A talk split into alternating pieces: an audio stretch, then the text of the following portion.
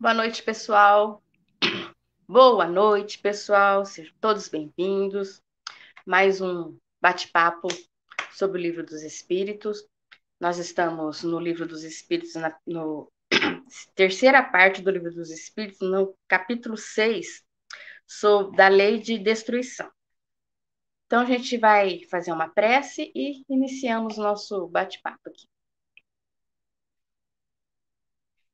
Queremos agradecer ao querido Mestre Jesus, aos nossos mentores, aos mentores queridos do GEOL, que sempre nos apoiam, por mais essa oportunidade de aprendizado, por mais essa oportunidade que temos de entendermos um pouco mais sobre o mundo espírita, para compreendermos um pouco mais a nossa vida aqui na Terra.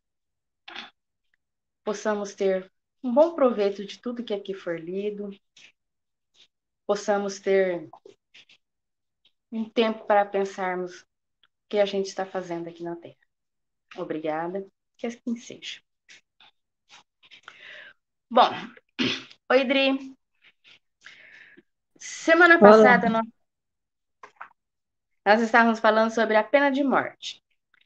Então, a 760, 761, 762, 763.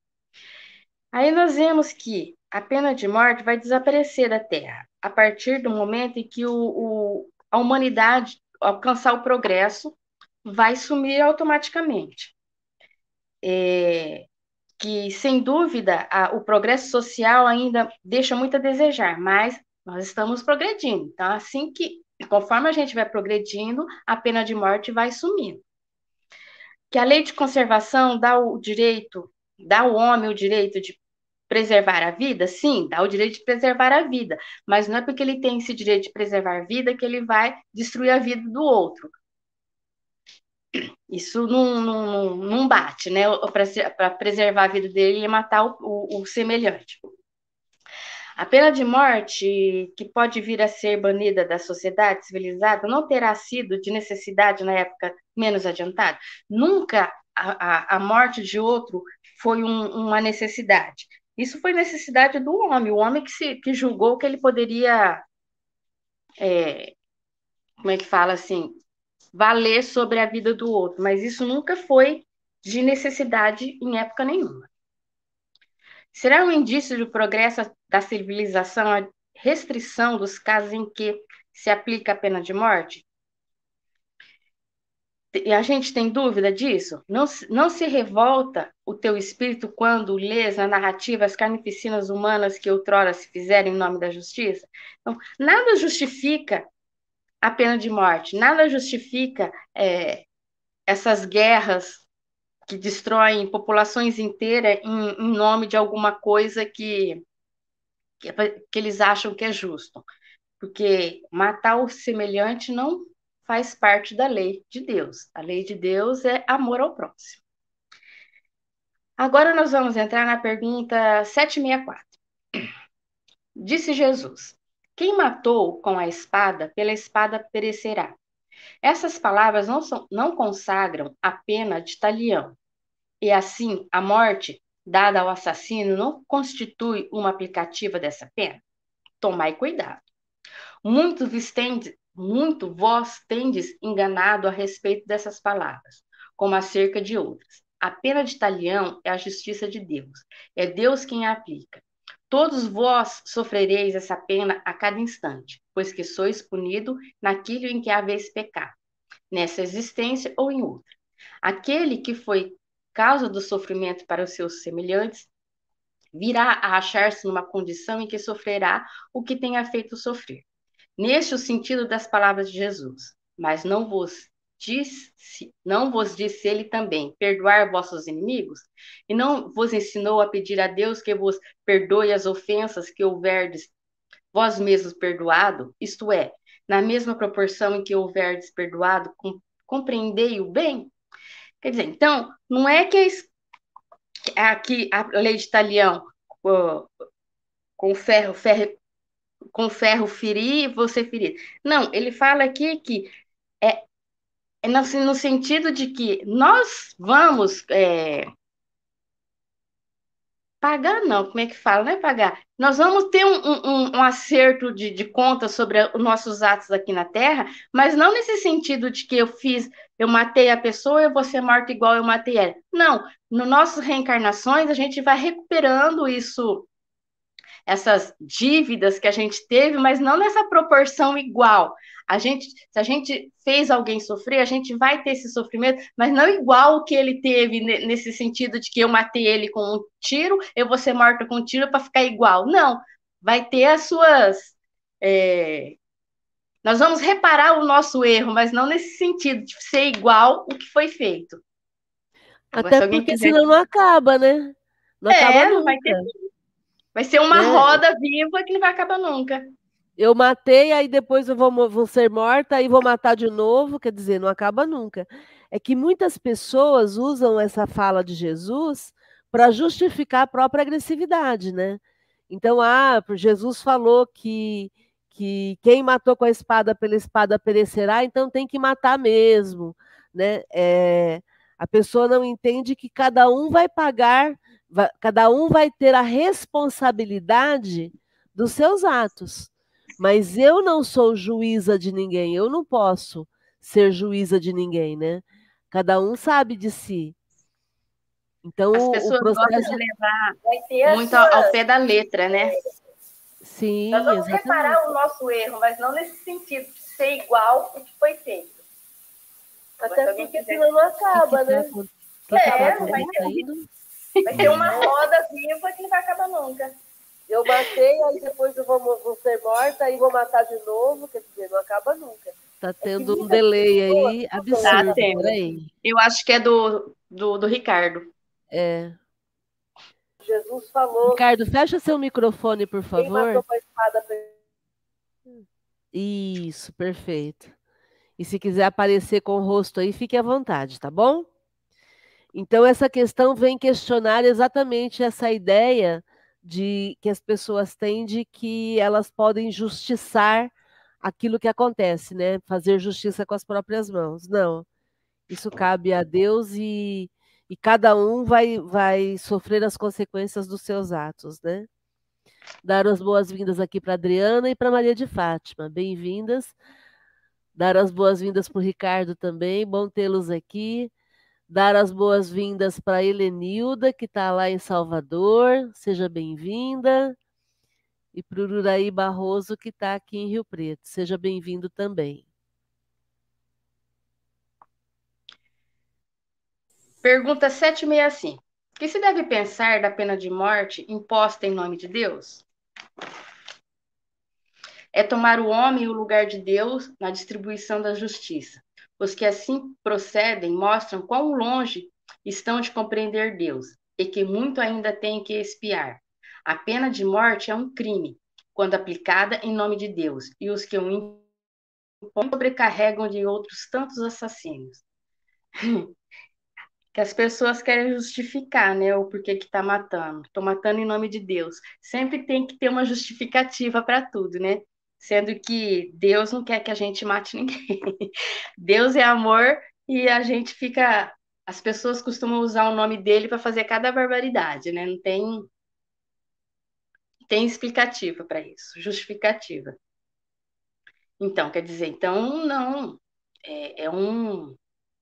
Não tem como, é, é como ele fala aqui, é, a, é o homem querendo tomar o lugar de Deus, né? Ele que vai decretar quem vive e quem, quem morre.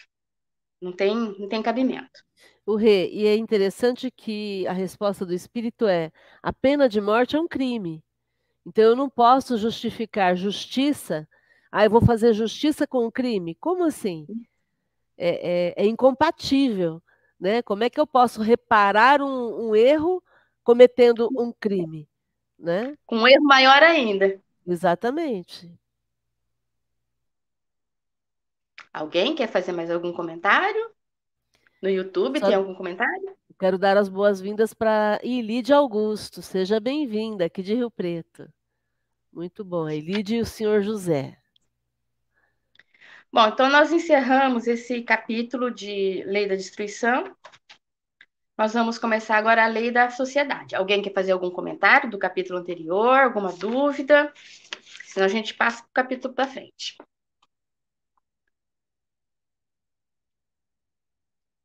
Bom, então, nós vamos passar para o capítulo 7 da Lei de Sociedade. Nesse capítulo, vai, a gente vai estudar necessidade da vida social, vida de insulamento, voto do silêncio, laços de família. Necessidade da vida social, 766. A vida social está em a natureza? Certamente, Deus fez o homem para viver em sociedade. Não lhe deu inutilmente a palavra e todas as outras faculdades necessárias à vida de relação. Quer dizer, é natural a gente viver em sociedade, ter relacionamentos? Normal. Se Deus pôs o, o homem aqui na terra e deu o dom da palavra que nem ele fala aqui, conhecimento é para a gente se interagir, a gente se é, conviver para a gente aperfeiçoar o nosso, o nosso intelecto moral. Não é a gente sozinho, a gente não vai progredir, a gente tem que ter alguém ali junto para a gente ir aparando as nossas arestas, né? Então, sim, a sociedade está na natureza. O viver em sociedade é uma lei natural. Com comentário? Eu vi uma definição filosófica, perguntaram para uma filósofa, eu não me lembro agora o nome dela, é, o, como que ela como que ela classificaria, é, como, como é que ela analisaria a, a evolução da sociedade, né? Como é que ela veria, como é que ela diria que uma sociedade evoluiu, né? E ela diz assim que pela capacidade de regeneração depois de uma fratura numa perna, por exemplo. E é interessante ela falar isso, né? Porque imagina alguém que quebra um osso da perna. Essa pessoa vai precisar de cuidados. Então ela vai precisar de alguém para ajudar a ir ao banheiro, vai precisar de alguém para tomar banho, que, que ajude a, a, a buscar comida, alimento, sustento, né? Então ela diz que a vida de relação ela, ela progride quando a, a gente aprende a cuidar do outro. E aí, através dos ossos, né, vamos pegar assim, um, se a gente pegar um, um, osso de alguém que morreu há muito tempo, né, uma, uma, uma tribo que, que viveu há muito tempo. Então, se o osso conseguiu ser consolidado, se ele colou de novo, é porque alguém parou para cuidar daquela pessoa. Então, isso mostraria que aquela sociedade, aquela tribo, era uma tribo que tinha vida de relação. E aí a gente traz isso aqui para o nosso estudo com relação ao cuidado. Né? Hoje a gente fala muito sobre isso, né? A capacidade que eu tenho de cuidar de quem está do meu lado, a capacidade que eu tenho de me importar, me preocupar. É... E aí a gente vai pegar a questão da palavra, né? Porque nós temos o pensamento encadeado. Então, o que nos diferencia dos outros animais é que nós fazemos um pensamento encadeado com começo, meio e fim, que é a comunicação. Então, tudo isso é vida de relação. Os animais também têm a linguagem deles, mas é, eles não têm o pensamento encadeado, eles não têm o pensamento de presente, passado e, fu e futuro. Então, tudo isso vai diferenciando a gente no sentido de usarmos a palavra, e usarmos o cuidado, a relação, para a gente poder ter uma, uma convivência melhor, né? Alguém quer fazer mais algum comentário? Podemos passar para frente, então? Adriana, você pode ler a próxima para nós, por favor? Sim. 767. O, isola, o isolamento absoluto é contrário à lei da natureza? Sim, pois os homens buscam instintivamente a sociedade e todos devem concorrer para o progresso, ajudando-os mutuamente. É que aqui no, que viver isolado não é, não, acho que não faz bem, né? A gente gosta, tem horas que a gente gosta de ficar sozinho, mas eu acho que a gente tem que ter a convivência um com o outro para se ajudarem mutuamente, né? Cada um faz, cada um faz um pouco a parte de cada um que está do teu lado, né? Viver em isolamento sozinho ali, você vai progredir como? Se você não tem o outro para você ter esse progresso. Você vai ficar ali, você não, não tem relacionamento, você não tem um convívio, você não progride. E, na verdade, viver is isolado é um ato extremamente egoísta, porque é muito fácil, é muito simples viver sozinho, porque você não tem que dar satisfação para ninguém, não tem que se adaptar a ninguém. Então é, é um ato considerado extremamente egoísta, né? Conviver com o outro é viver com, né? É o partilhando ali um do lado do outro, né? Vivendo a, as diferenças, né? Então aí é que está o desafio, né? Boa noite, Ricardo, seja bem-vindo. Muito bom estarmos juntos. É, 768. Procurando a sociedade, não fará o homem mais do que obedecer a um sentimento pessoal? Ou há nesse sentimento algum providencial objetivo de ordem mais geral? O homem tem que progredir.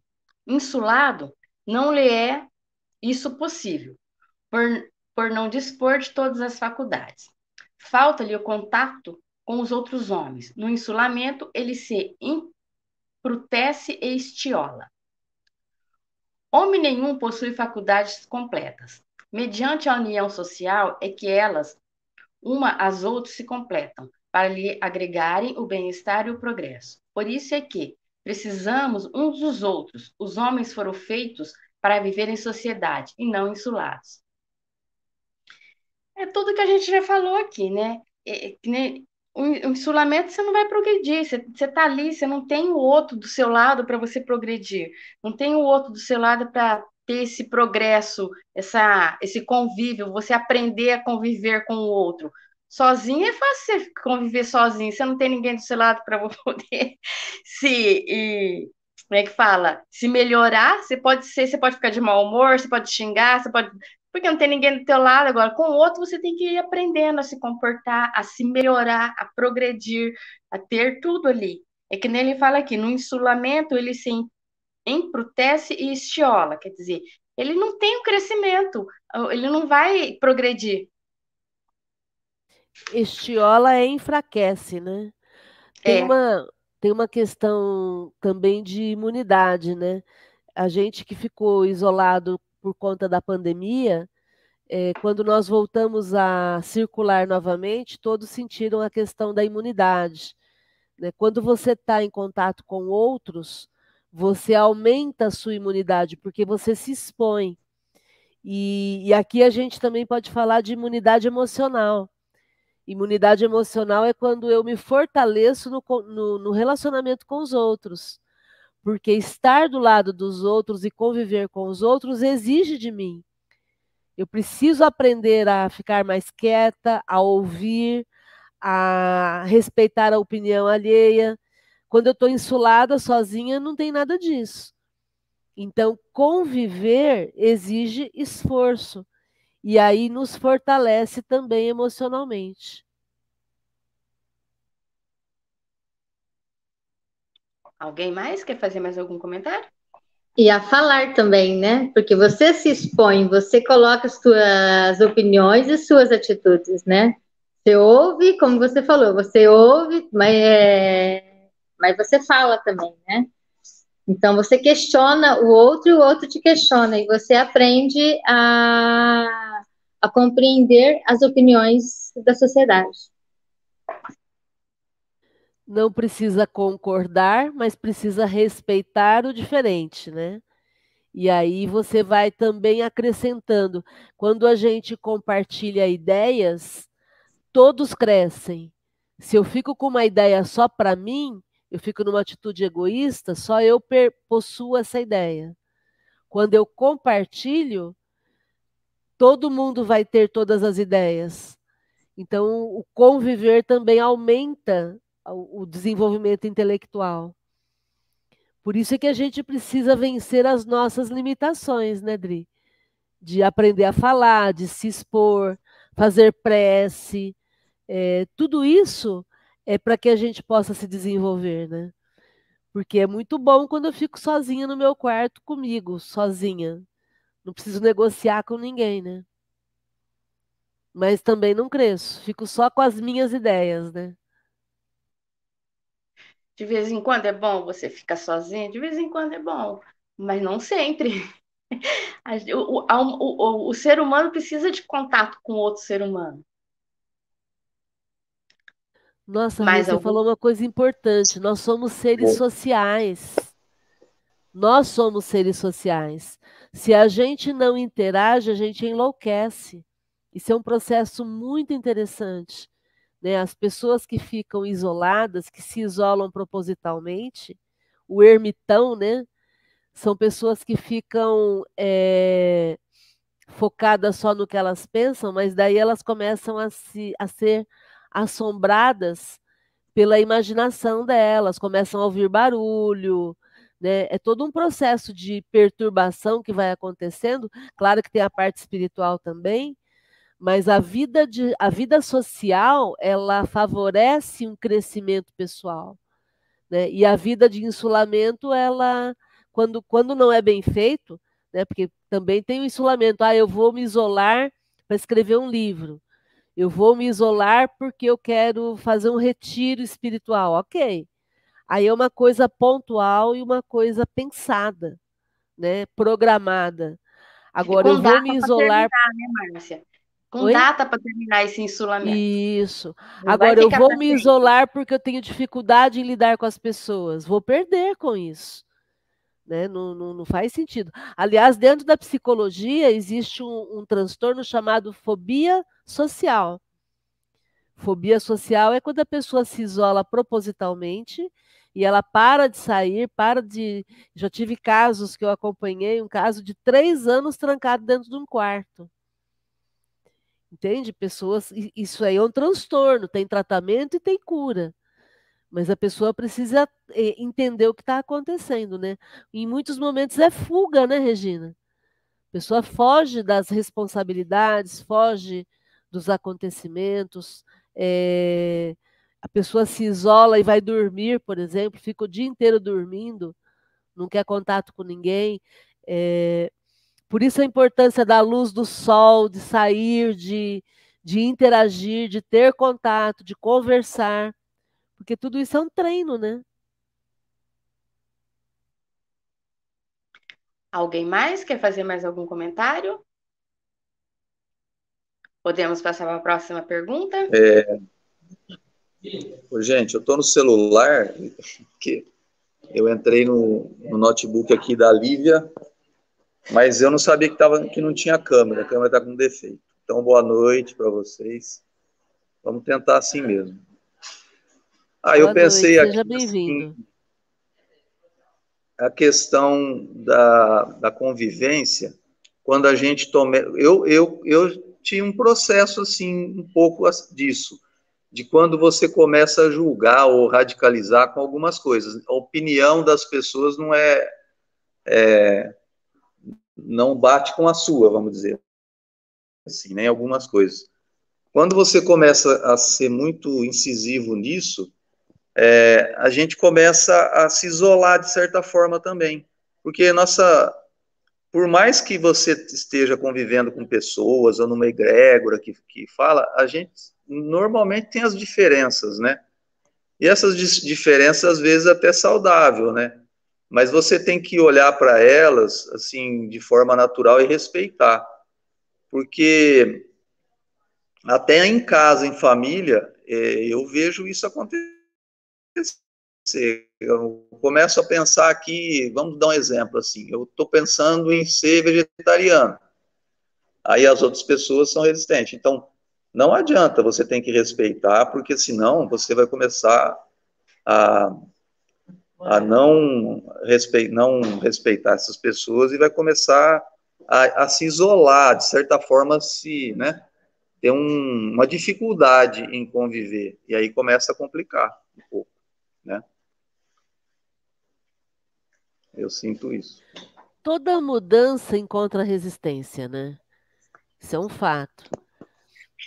E, e aí a melhor atitude nessa situação, já que você citou esse exemplo, é, é comece. Comece você. Vai fazendo a sua parte. Né? E, e sem imposição, fazendo a sua parte e vá progredindo dentro da tua, da, da tua possibilidade. Porque a, a colocou aqui, né? No isolamento você não ofende, mas também não progride. Exatamente.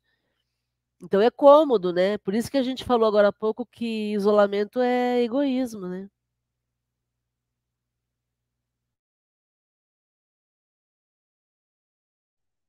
Alguém quer fazer mais algum comentário? A gente pode passar para frente.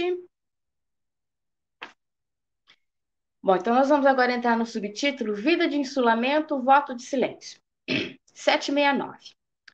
Concebe-se que, como princípio, princípio geral, a vida social esteja na natureza. Mas uma vez que também todos os gostos estão na natureza, por que será condenável o do insulamento absoluto, desde que cause satisfação ao homem? Satisfação egoísta, também há homens que experimentam satisfação na embriaguez. Merece-te isso aprovação? Não pode agradar a Deus uma vida pela qual o homem se condena a não ser útil a ninguém. Ui! Quer dizer, você vai ficar no insulamento, você não vai ser útil a nada, né? A ninguém vai ser útil. É, é um ato de egoísmo, que nem a Márcia já tinha falado antes. Que nem ele fala aqui que não, não pode agradar a Deus uma vida pela qual o homem se condena a ser não ser útil a ninguém.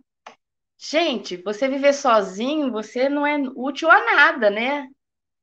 Que, que, que progresso você vai ter isso daí? Que benefício você vai tirar desse insulamento?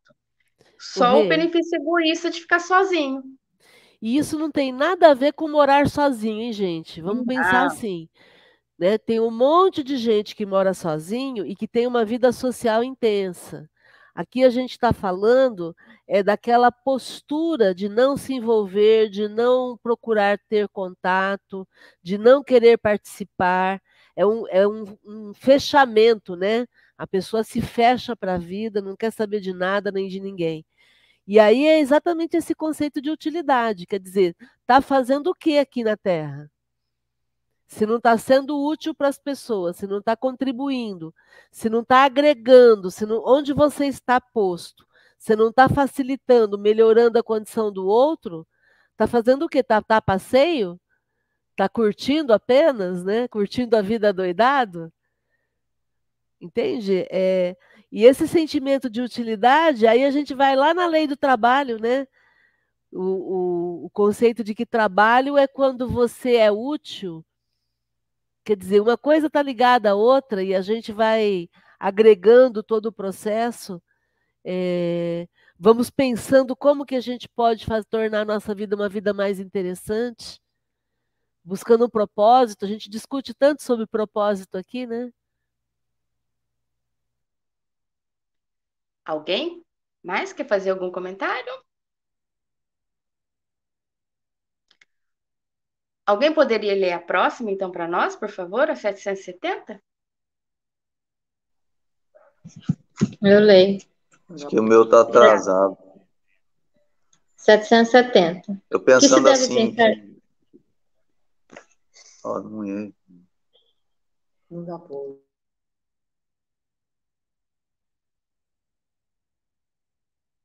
Pode ir, Adriana. 770. Que se deve Ricardo pensar. queria comentar alguma coisa.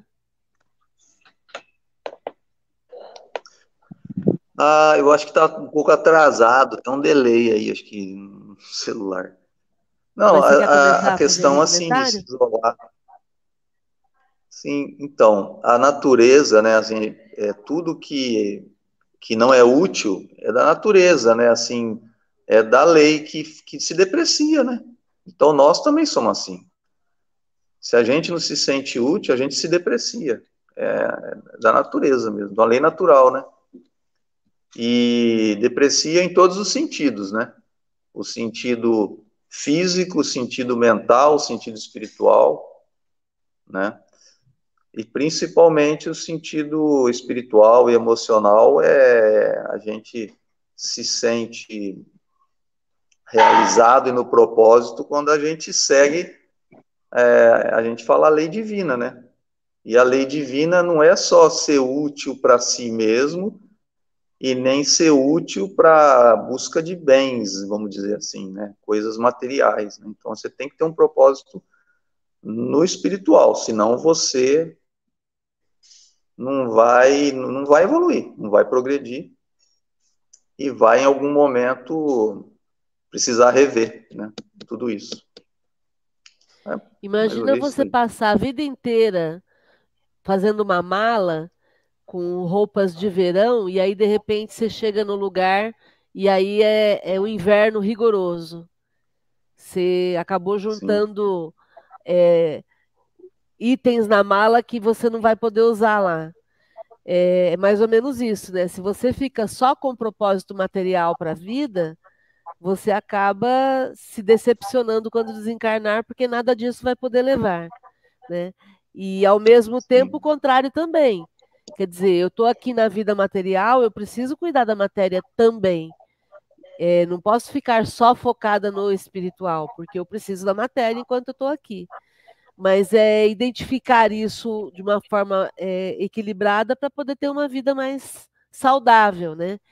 Esse equilíbrio vai ser sempre uma busca que a gente vai ter que fazer, né? Não tem como.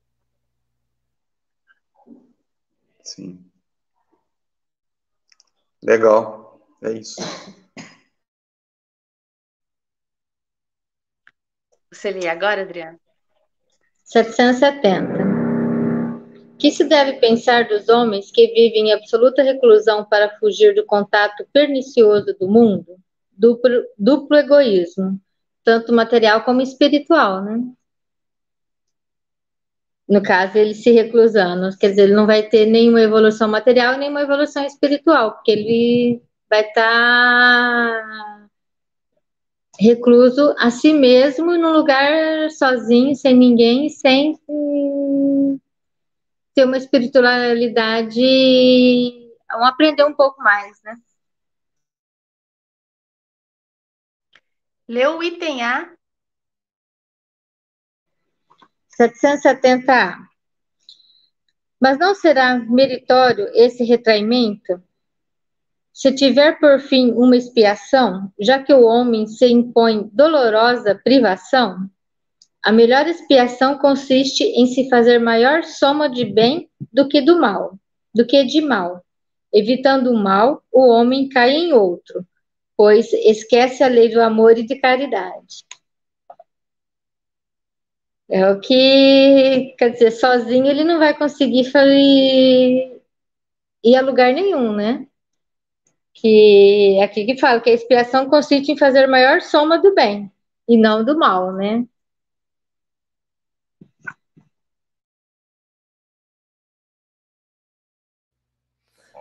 Muito Agora bom. Você... Dar as boas-vindas a Rosani. Olha aí, seja bem-vinda. Diretamente de onde você está falando, Rosani? Polone. Polone, isso. Seja bem-vinda. Estou meio atrasadinha, mas tudo Não. Né? bem. Não, que legal. Bom tê-la aqui, viu? Tá bom. Nós estamos discutindo a lei de sociedade, estamos falando de vida de insulamento, né? Uhum. Então vamos lá.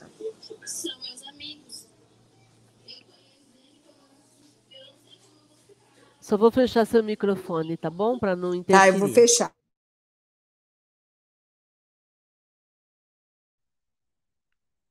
Você quer fazer algum comentário, Márcia, dessa pergunta?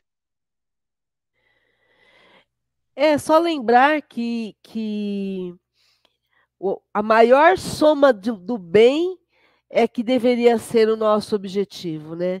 Então eu me, eu me isolar é, porque eu não quero me contaminar com esse mundo sujo aí de fora, esse mundo absurdo, esse mundo sem noção. Quer dizer, é um tremendo egoísmo, né? Eu não, eu não, até porque eu me, eu me acho melhor do que todo mundo, né? Então é o mundo que é sujo, mas eu sou a última bolacha do pacote, né?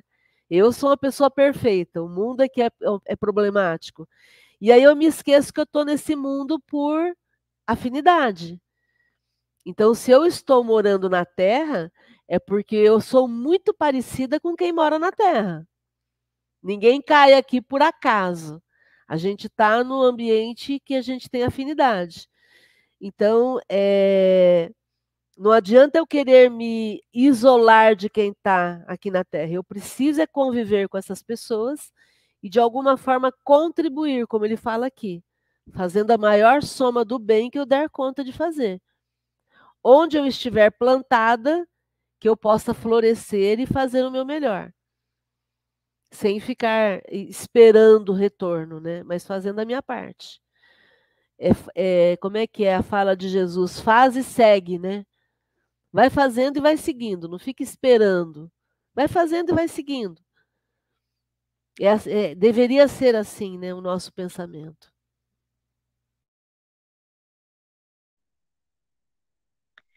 Alguém gostaria de ler a 771?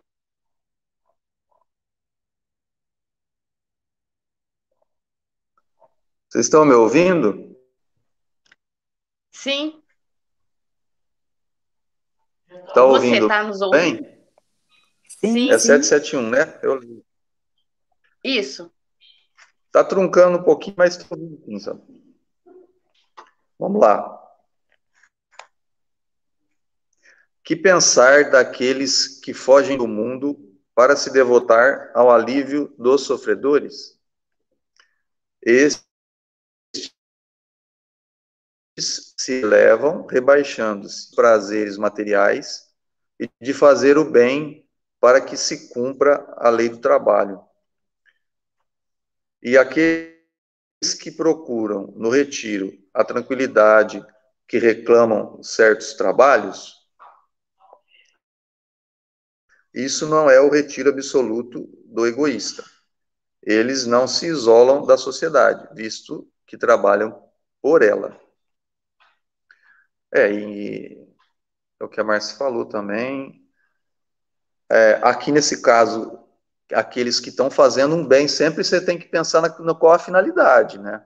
Então, a pessoa vai se isolar num lugar, é, sei lá, um, um retiro, qualquer tipo de ambiente que ele tenha que ter um isolamento para poder atender um público lá, né, um, um tipo de atividade ou de caridade, então ele está se propondo a fazer esse trabalho é,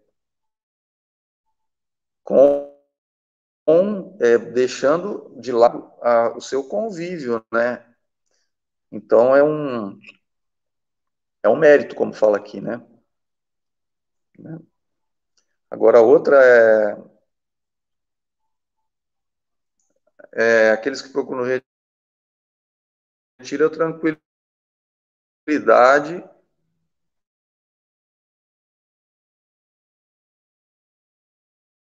que reclamam certos trabalhos, né? Quer dizer,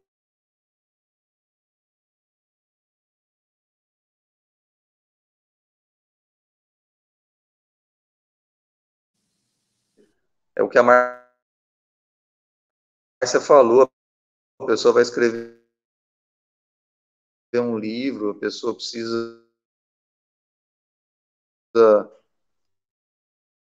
é, fazer o cara e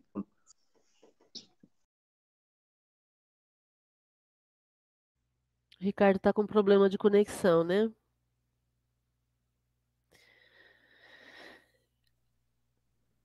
Posso fazer um comentário, Rê? Pode. Tá. É, eu quero comentar com relação a, a, a, esses missionários, né? Tem muitos missionários que fazem trabalhos assim, né? Que, que vão para lugares ermos. O Brasil tem grupos que vão para a África fazer muitos trabalhos é, nesse sentido. Caiu, é, Rafa. Então, a gente tem Só um minutinho, deixa eu só silenciar aqui. Então, o Brasil tem muita, muitas equipes que fazem isso, né? Eu já atendi pessoas que viviam isoladas em comunidades indígenas, como profissional liberal, dentistas, médicos. Já atendi uma pessoa ah, também do, que trabalhou no Médicos Sem Fronteiras. Caiu, então, Rafa. Existem Nossa. muitos, existem muitos trabalhos nesse sentido, é, e que são trabalhos que vão fazer com que a pessoa possa se doar mesmo, né? E nesse processo de doação, ela acaba fazendo um, um, um, um trabalho humanitário é, absurdo, que a gente não tem ideia do, do, do, sacrifício que é. Porque imagina a pessoa viver numa região assim, sem comodidade, sem recursos, muitas vezes sem comunicação. Então, esse insulamento não é um insulamento egoísta porque ele tem o objetivo. E aí a gente sempre fala sobre isso, o, a intenção, né? Toda vez que a gente estuda o livro dos Espíritos, a gente fala da intenção. Então, esse é um isolamento que não é um isolamento ruim, é um isolamento para socorrer. Lembram na nossa adolescência que existiu o projeto Rondon, né? Que as pessoas iam para o Nordeste, para o Norte, fazer trabalhos. É, então, são trabalhos totalmente válidos né? E voltam com uma bagagem assim absurdo, uma bagagem emocional, né? Espiritual muito legal. Então, o, esse trabalho não é um trabalho de insulamento, é um trabalho de amparo, de trabalho mesmo, de apoio, né? É, só uma pergunta é, para ver se eu entendi. Nesse caso, está falando assim, vamos supor, uma pessoa tem uma decepção, sei lá, amorosa. Aí ela fala, ah, também não quero mais saber de nada, vou vou, vou entrar numa comunidade lá na África, vou ajudar o pessoal lá, e é esse tipo de, vou me isolar lá, pelo menos lá vou ser útil, é, é uma fuga de uma sociedade em qual ela está inserida, e mas é uma fuga com, com fim proveitoso, então aí é isso? É nesse caso que está falando, ela 771? Não, nesse caso não, porque nesse caso é fuga, você já usou a palavra.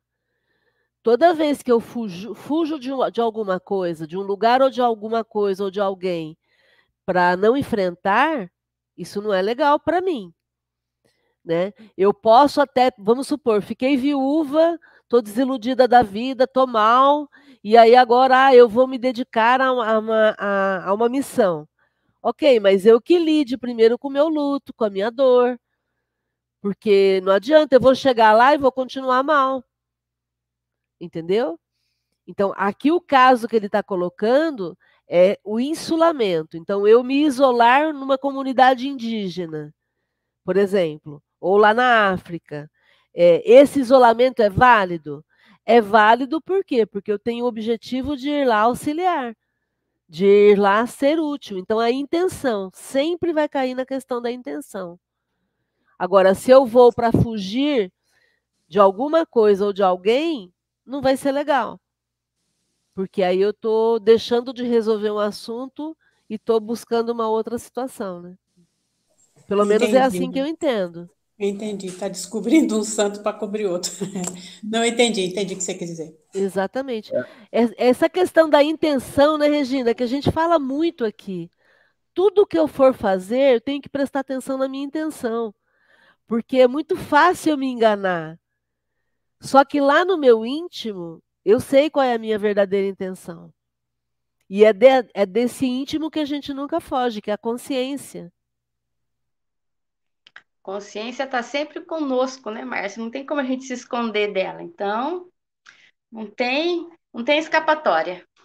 Sabe uma coisa legal que você me fez lembrar, Regina? É... É...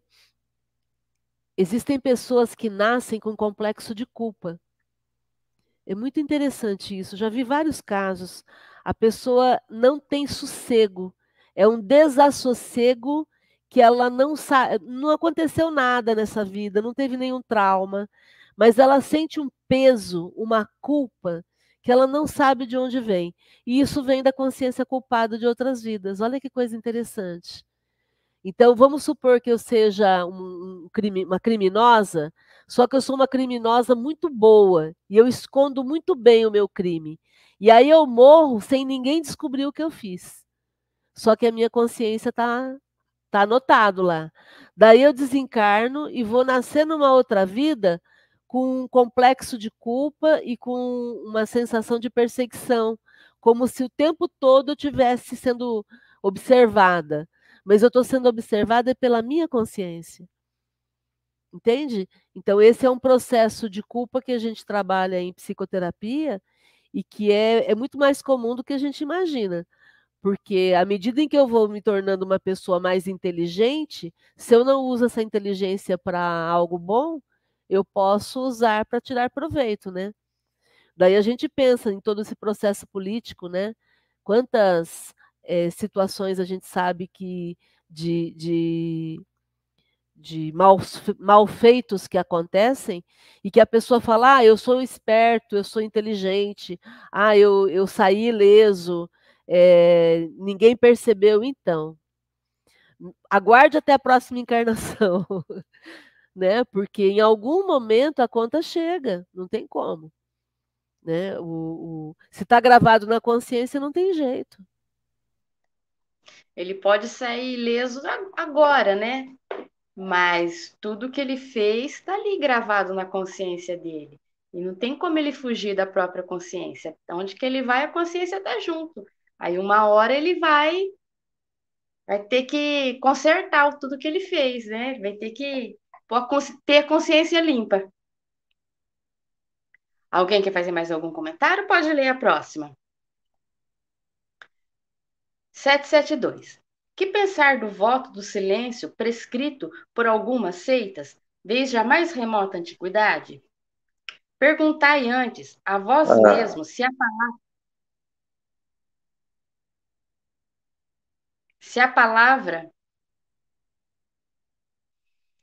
Perguntai antes a vós mesmos se a palavra é faculdade natural e por que Deus a concedeu ao homem. Deus condena o abuso e não o uso das faculdades que lhe ortogou. Entretanto, o silêncio é útil, pois no silêncio põe em prática o recolhimento. Teu espírito se torna mais livre do que e pode entrar em comunicação conosco. Mas o voto de silêncio é uma tolice. Sem dúvida, obedecem a boa intenção os que consideram essa privação como ato de virtude. Engana-se, no entanto, porque não compreende suficientemente as verdadeiras leis de Deus. Comentário de Kardec. O voto de silêncio absoluto, do mesmo modo que o voto de insulamento, priva o homem das relações sociais, que lhe pode facultar ocasiões de fazer o bem e de cumprir a lei de progresso. E aí volta no mesmo que nós já comentamos que, que proveito vai ter esse voto de silêncio? Que, que, que, que ensinamento vai ser tirado dali? Se você vai ter esse voto de silêncio, você não vai conversar com ninguém, você não vai trocar ideia, você não vai ter um, um aproveitamento da, da, da, vida, você não vai aprender, não vai progredir o seu, seu, seu aprendizado. Você vai ficar ali naquele, não conversar com ninguém, não trocar ideia, como que você vai progredir? Aí é o que ele fala aqui, que é, é a mesma coisa do, do insulamento. No insulamento, você também não tem progresso. E ficar sem conversar também não. Você vai, se Deus deu o dom da gente conversar, falar, a gente tem que usar. Não, é, é, ele, ele fala assim que o, o que vai contra a lei de Deus é você usar o mal, você usar a palavra para uma coisa ruim. Mas você tem que usar a palavra, você tem que falar, você tem que trocar ideia com as pessoas que estão tá junto de você, da sociedade, para você progredir. E é isso aí. Agora, quem quiser comentar mais alguma coisa, fique à vontade.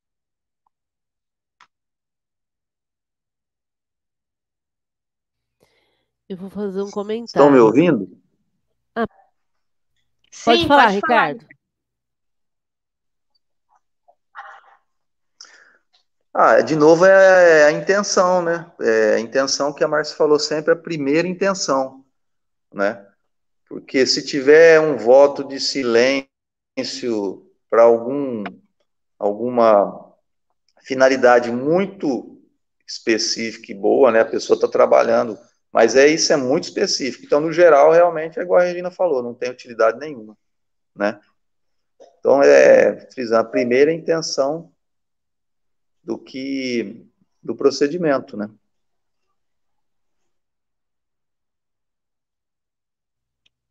E aí a gente precisa fazer uma, uma separação é, da seguinte forma: uma coisa é a voz verbal.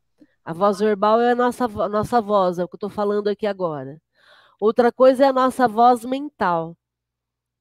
Então eu posso estar em silêncio aqui na voz verbal, de boca calada, mas a minha voz mental está a mil por hora.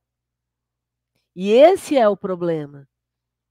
Então a gente sempre brinca lá no Geol, né, Regina? O silêncio é uma prece? Não, não, tá errado. Eu posso estar em silêncio e posso estar xingando todos vocês aqui na minha mente. Então não é o silêncio que é uma prece. É o meu recolhimento, como ele coloca aqui, é o meu recolhimento que é uma prece. Então, se eu estou em recolhimento, eu posso estar no meio de um baile funk, mas eu estou ali, só que eu estou com o meu mental em outro lugar. Então, não é o lugar que me determina. Sou eu intimamente que determino como eu quero me sentir. Por isso que não existe céu nem inferno. O céu e o inferno é um estado. Né? A gente já estudou isso inúmeras vezes. Não existe um local. O Ururaí terminou de rever as mensagens dos espíritos felizes, que está lá no céu e o inferno. E é interessante, a gente estava conversando sobre isso, ele contando que todos eles falam que eles estão no espaço. Então não é, não, não é um lugar. Nosso lar é um lugar que o André Luiz é, sentiu. É, é algo válido para a história do André Luiz. Mas quando a gente desencarna, a gente está no espaço. Então, recolhimento é um estado de espírito. E recolhimento eu posso fazer em qualquer lugar. E por isso que a gente necessita aprender a controlar a nossa voz mental. Porque na minha voz mental eu posso me infernizar ou posso me colocar num lugar legal. Então, se eu fico o tempo todo me falando coisas ruins, eu começo a passar mal, minha pressão sobe, então eu descompenso o físico e eu perco o equilíbrio. Da mesma forma, se está acontecendo caos lá fora, mas eu trabalho o meu estado íntimo para manter a calma, para respirar, para ficar tranquila, eu uso o silêncio de uma forma positiva. Então, o nosso maior objetivo é controle da voz mental. Não ficar em silêncio. É o que eu ia comentar agora, que você falou mais ou menos isso. Que às vezes você está numa discussão, ou você está perto de alguém, duas pessoas discutindo, você começa a vibrar. Você está ali, está aquela discussão, não sei se seria isso. Você começa a vibrar, a pedir para eles se acalmarem, faz uma oração, você vai conversa com os espíritos que estão ali do bem, para acalmar aquelas pessoas. A discussão às vezes acaba e Quer dizer, você interviu no, numa briga entre eles, com o teu pensamento positivo para que tudo acalmasse. Odri, eu vou te ensinar uma coisa que eu faço demais e eu me divirto com isso. Quando eu estou do lado de alguém muito nervoso, seja numa fila, em algum lugar, o que, que eu faço? Eu puxo o ar, mas eu faço de forma escandalosa. Eu faço assim. Ai,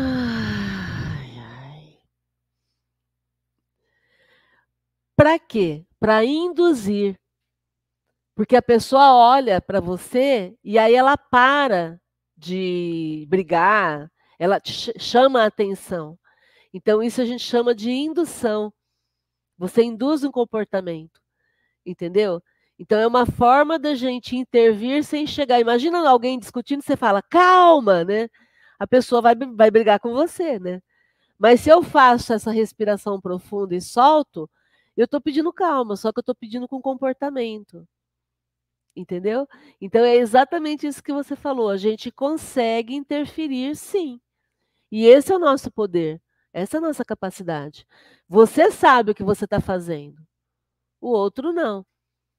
Então você conduz. E funciona, mas funciona pra caramba. Eu já fiz isso inúmeras vezes. Uma vez eu fiz, e aí na hora de soltar o ar, eu acabei soprando. E a pessoa virou para trás assim e falou assim: Nossa, parece que passou um espírito aqui atrás de mim. Aí eu falei: Nossa, deve ter passado mesmo. E aí a pessoa se acalmou, entende? É, é, é, é um processo de indução, porque você quebra o estado. É muito legal. Muito bem lembrado. Do mesmo jeito que às vezes, se a gente está discutindo com alguém, a gente se cala, fica quieto. Mas só que os pensamentos estão tá ali querendo quebrar tudo, querendo falar, xingar tudo, a gente está ali, os pensamentos estão tá ali na cabeça e falando, não, faz isso, faz aqui, faz isso, faz isso. E você fica quieto. Quer dizer, é, é a mesma coisa. Você não está resolvendo, você está cada vez mais é, colocando fogo ali, né, na, na brasa. É, mas olha o verbo que você usou, faz isso. Faz isso é terceira pessoa. Entendeu? Então não é você pensando, é alguém botando fogo na, na, na, na, na fogueira, botando, botando lenha na fogueira. É alguém falando para você fazer para que você brigue mais ainda. Então a gente tem que estar tá sempre atento a isso, né? Para assumir vigiar, o controle. Vigiar e orar, né? É, e falando dessa, desse, desse silêncio mental, é, a gente sente muito isso no GEO quando a gente está lá trabalhando, trabalhando não, a gente está em estudo, exercitando a mediunidade, aprendendo, né, no exercício da mediunidade, a gente sente quando a vibração está todo mundo na mesma sintonia, o trabalho flui, a noite fica leve. Já tem vezes que a gente sente, a Adriana também deve falar isso, que a gente sente dificuldade em acessar o plano espiritual por causa de muito barulho, muita confusão mental. Por isso que quando a gente faz as orações, a gente sempre fala lá no GEO, né, que todos ajudam, todos, não é quem está é só ali recebendo o espírito, incorporando, é outra, a reunião no GEO é uma reunião de todos, todos colaboram, todos são úteis, né, elevando o pensamento, ajudando na, na reunião, né,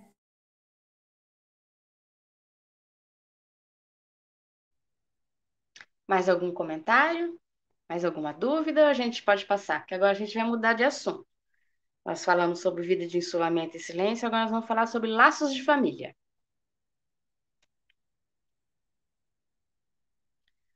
Sete sete três.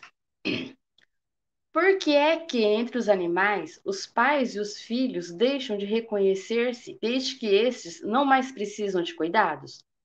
Os animais vivem vida material, com vida moral. A ternura da mãe pelos filhos tem por princípio o instinto de conservação dos seres que ela deu à luz. Logo que esses seres podem cuidar de si mesmos, ela está ela com a sua tarefa concluída. Nada mais lhe exige a natureza. Por isso é que os abandona, a fim de se ocupar com os recém-vindos. Então, é que ele fala aqui, por que, que entre os animais acontece isso? Porque eles eles vivem a vida material, eles não, não, não têm esse, esse o, o, moral deles. A, a vida do, do, animal é, é material, praticamente material. Eles têm um instinto de conservação. Então, eles têm, têm o filhote, eles têm esse instinto de conservação, de cuidar do filhote até o filhote ser capaz de se cuidar sozinho. Aí ele vai embora para o mundo e eles não se reconhecem mais. Não é como nós, seres humanos, que nós temos essa, esse moral já desenvolvido e a gente tem mais coisas, né? A gente leva em conta muitas coisas, não é só a vida material. A gente tem a vida espiritual, então a gente tem esse cuidado de manter a família unida. Agora, um animal, não, um animal é só material. E eles fazem muito, apesar de que tem muitos, muitos animais que eles vivem em, em grupo, né? Eles sabem quem são pai, pai e filho ali, mas mesmo assim ainda não tem esse cuidado de ficar cuidando, é cada um por si. É, mas aí também já é um conceito já de evolução, né? Quando você vive numa comunidade enquanto animal, e aí eles vão trabalhando essa relação também, né? Eles vão. É uma, um grupo de elefantes, por exemplo, não é só a elefanta que teve o filhote que cuida do filhote dela. Todas as fêmeas do grupo ajudam a cuidar do filhote, porque todas elas têm esse instinto maternal de conservação. Então, todas cuidam do filhote, não é só a mãe que cuida do filhote, todas as fêmeas cuidam de todos os filhotes junto. Já é uma evolução. Alguém mais quer fazer mais algum comentário? Alguém Maria poderia Fátima ler, então? levantou a mão. Fala, Fátima. Ah, ela levantou para falar não. Ah, tá. Não, é só uma observaçãozinha, né? Que assim, quando eu peguei a minha cachorrinha, a Cal, aí todo mundo, ah, eu quero filhote, eu quero filhote. Aí eu, aí eu falo assim, ah, mas não tem problema de, de ter o filhotinho depois doar. Eu já peguei, quando deu tempo de castrar, já levei para a já, já para castrar. Aí fala, mas que judiação, não sei o quê. Mas eu fiquei penalizada em saber que eu ia pegar o filhote dela, tirar e dar. Eu já vi cachorrinhos no sítio que uma cadela deu cria e, e, e distribuir os cachorrinhos. A cadela chorou, mas ela chorou, mas ela chorava. Aquilo, sabe? Então, sei lá, acho que esse conceito também já está mudando um pouco, né? Os próprios animais, eles estão progredindo também. Sei lá se eu estou falando bobagem, mas eu tive esse pensamento já castrei logo, porque além de fazer bem para o animal, né? É, uma, é, é um erro pensar que, que, que castrar faz mal né? Mas eu não tive intenção nenhuma de ganhar em cima do filhotinho e tirar dela. Nossa, aquilo me fez um mal danado. Sei lá se eu se eu estou viajando, né? Mas eu acho que os animais já estão progredindo para isso também, né? É, os animais eles não têm sentimento, eles têm, têm outro nome. Nós até estudamos isso outro dia. Eles são sem como é que é? Sem nossa, são, são seres sencientes. Isso. Sem, eles têm ciência. Eles não têm sentimento, mas eles têm ciência. Então, eles sentem sim. É, já é um princípio de sentimento, Maria de Fátima. E aí vai depender dos animais. Tem animais que estão crescendo na escala progressiva e vão ter. Tem animais que só faltam falar, né? Só faltam falar. Gente, quero dar as boas-vindas aqui para o Helder, lá da Austrália. Seja bem-vindo, Helder. Muito bom. Bom, já deu o nosso horário. Já são. O você não quer terminar isso daí? Porque tem só esse. esse é o ah, mesmo assunto? Mais, mais duas perguntas, né? Então vamos ler essas duas perguntas. Eu leio, Rê. Você ia pedir? Então, Eu são- leio e vocês explicam. Tá. 774. Há pessoas que deduzem do fato de os animais abandonarem suas crias que os laços de família entre os homens resultam apenas dos costumes sociais e não de uma lei da natureza? Que devemos pensar disso? O destino do homem é diferente do dos animais. Por que então? Por que então querer sempre confundi-los com eles? Há no homem alguma coisa mais além das necessidades físicas, a necessidade de progredir. Os laços sociais são necessários ao progresso e os da família tornam mais apertados os laços sociais. Eis porque os laços de família são uma lei da natureza. Quis Deus dessa forma que os homens aprendessem a amar-se como irmãos. 775. Qual seria para a sociedade o resultado do relaxamento dos laços de família? Uma, credo, uma recrudescência do egoísmo. Agora vocês explicam melhor?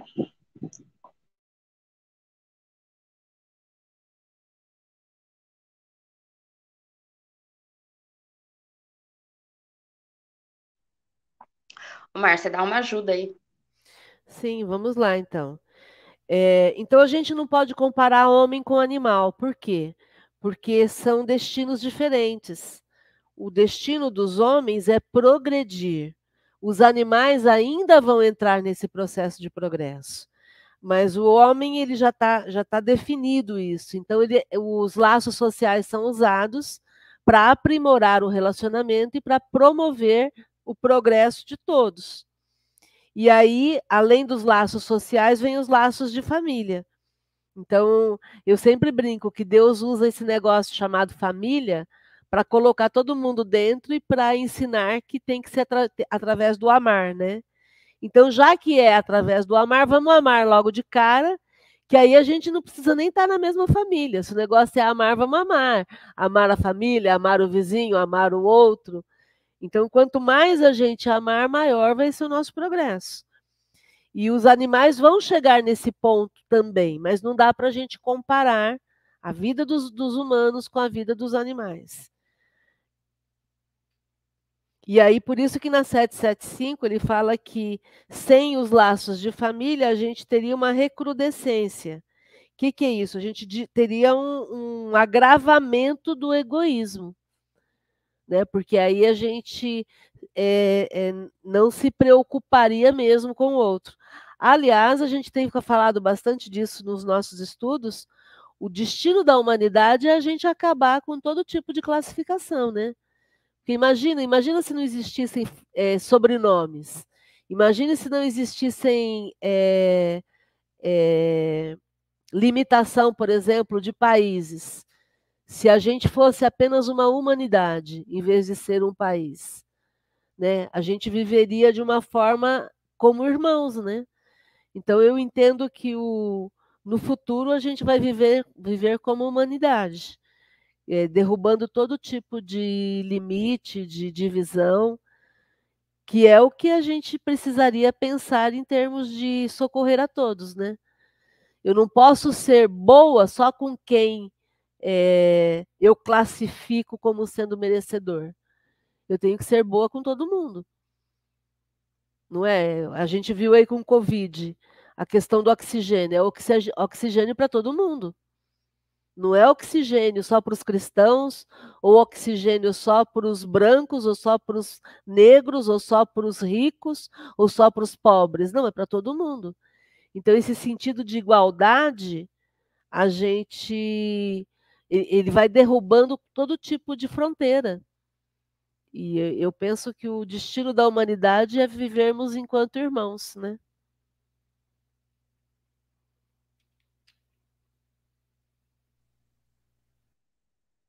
E aí, gente, mais alguém quer fazer mais algum comentário? A gente vai encerrar por aqui. Aí, semana que vem, a gente volta. Aí, nós vamos começar capítulo novo, que é a Lei do Progresso.